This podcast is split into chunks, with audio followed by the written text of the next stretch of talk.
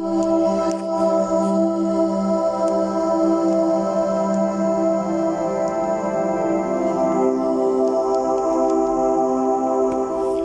¿qué tal? Mi nombre es Mitzereli Pérez Pérez, soy alumna del Tecnológico de Clanepancla Campus Oriente, de la materia Administración de la Calidad.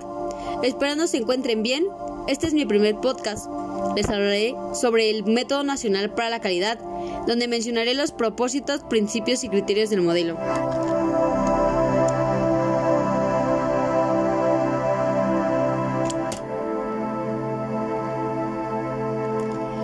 El Modelo Nacional para la Calidad promueve el empleo de prácticas o herramientas acorde a las características particulares de la organización y su entorno.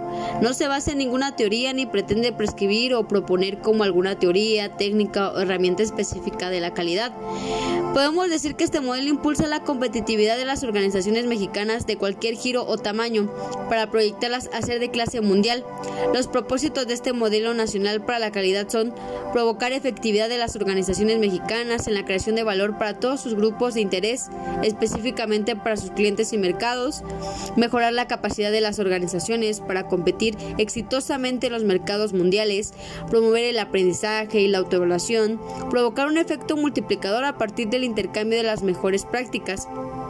Por otro lado, tenemos los principios del modelo que contribuyen a dar forma a una cultura de alto desempeño, elementos que caracterizan el pensamiento y la acción de las organizaciones más admiradas y respetadas por sus resultados, que son los siguientes.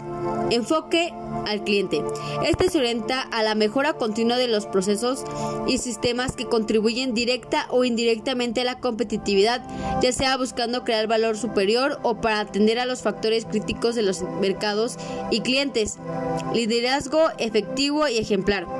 Este está orientado al desarrollo del personal con base a la visión de largo plazo, inspiran, motivan y alimentan la creatividad e innovación de las personas, generan una cultura de colaboración y busca de propósitos comunes, modelan los valores y principios éticos para impulsar el desarrollo acelerado de la cultura deseada, visualizando al personal como ser humano y no como recurso y se orientan a conducir el desarrollo del personal en elementos de realización y crecimiento, donde actúan como mentores, asesores y aplicando liderazgo situacional según el grado de madurez de sus colaboradores.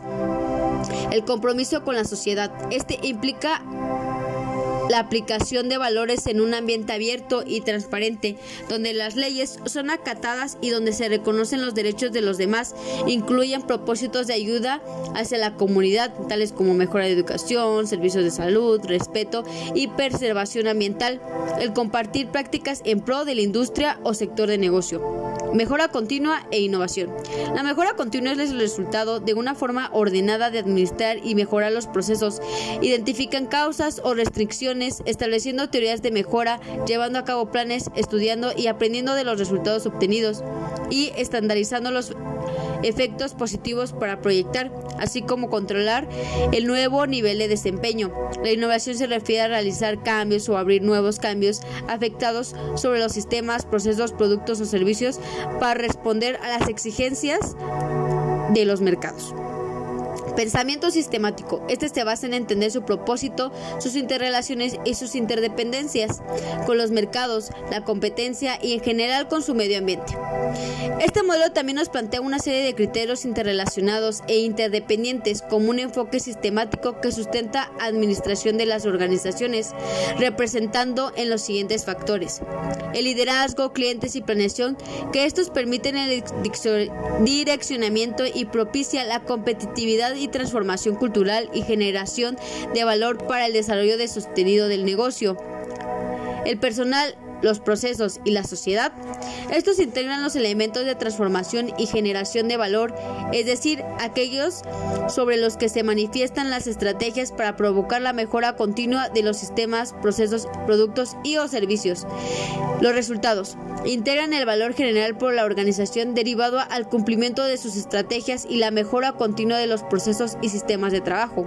La información y el conocimiento, este compone que integra y retroalimenta a los del sistema.